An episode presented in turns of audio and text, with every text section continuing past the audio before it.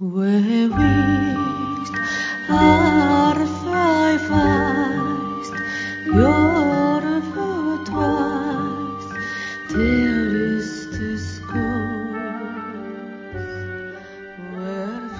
ぼ日刊階段山猫便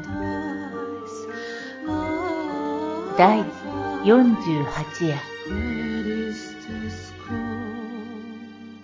今夜ご紹介するのは真夜中の女性というお話です。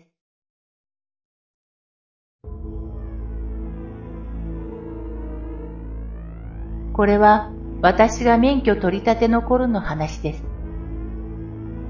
その日、中古でしたが、自分の車を手に入れた嬉しさのあまり、夜に地方の友人のところへ行こうと家を出ました。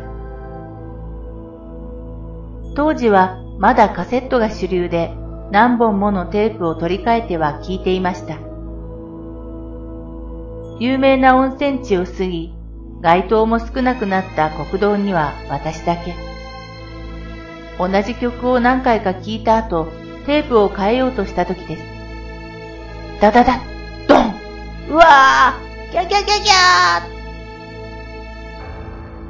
ーどうにか車は止めることができました。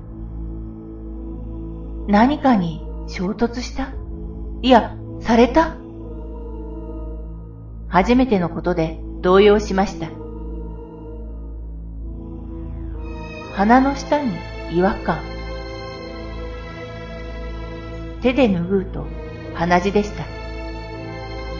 どうやらハンドルに顔面をぶつけたようです。当時はシートベルトも義務ではなかったですから。車を降り、片方だけついているライトで相手を見ると、道路脇から飛び出したエゾジカでした。骨折している足は変な方を向いているのに逃げようと必死です。どうしていいかわからず途方に暮れていると一台のトラックが。兄ちゃん、ぶつかったんか？車ダメか？と聞かれ、初めて車を見ました。ボンネットはへこみ、ガラスは蜘蛛の巣。ああ、泣きそうでした。そしてトラックで電話があるところまで乗せてもらった時の会話です。あれ？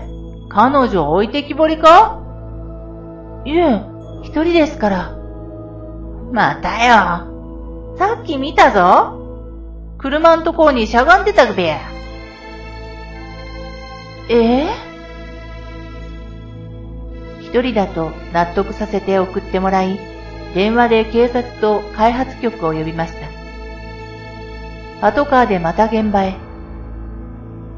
鹿はどう歩いたのか、角を残しいなくなっていました。